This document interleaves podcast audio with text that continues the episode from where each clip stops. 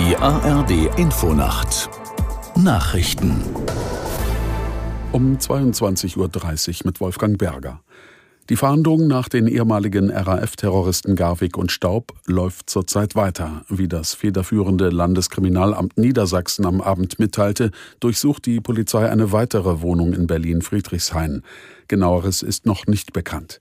Aus der Nachrichtenredaktion Gisela Former. Vorher hatten Ermittler ein Gelände im selben Stadtteil durchsucht und einen Bauwagen sichergestellt. Die Polizei geht davon aus, dass Garwig sich dort aufgehalten hat. Wie lange und wann ist noch unklar.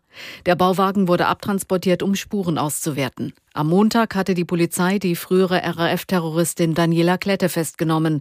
Gegen sie, Garweg und Staub wird wegen schwerer Raubüberfälle ermittelt und in diesem Zusammenhang auch wegen versuchten Mordes. Verteidigungsminister Pistorius warnt vor einem Informationskrieg des russischen Präsidenten Putin. Hintergrund ist die Veröffentlichung eines internen Gesprächs von deutschen Luftwaffen Offizieren durch Russland. Aus Berlin Torben Ostermann. Bundesverteidigungsminister Boris Pistorius warnt davor, sich jetzt innenpolitisch über den Spionagevorfall zu zerstreiten. Das würde aus seiner Sicht nur Putin in die Hände spielen. Dem russischen Machthaber wirft er vor, Informationskriege zu führen, auch gegen Deutschland.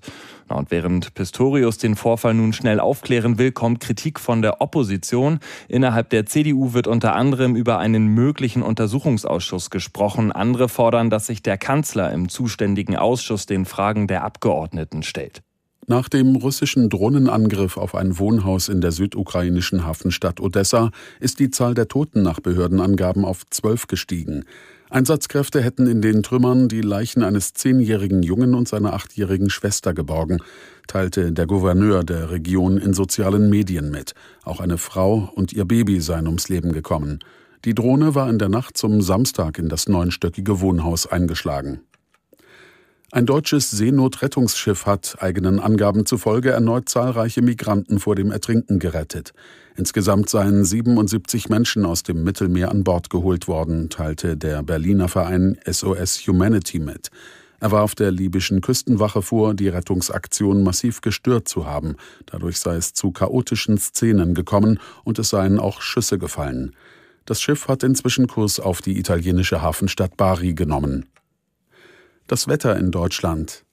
Im Südwesten sowie im Nordosten zunehmend stark bewölkt, örtlich etwas Nieselregen, teils aber auch klar und gebietsweise Nebel, 7 bis 0 Grad. Morgen in der Nordwesthälfte Regen, nach Südosten hin heiter, bei 6 bis 15 Grad. Und hier noch die weiteren Aussichten. Dienstag viele Wolken, zum Teil Regen, 4 bis 11 Grad. Mittwoch bewölkt und vor allem im Südwesten Regen bei 5 bis 11 Grad. Das waren die Nachrichten.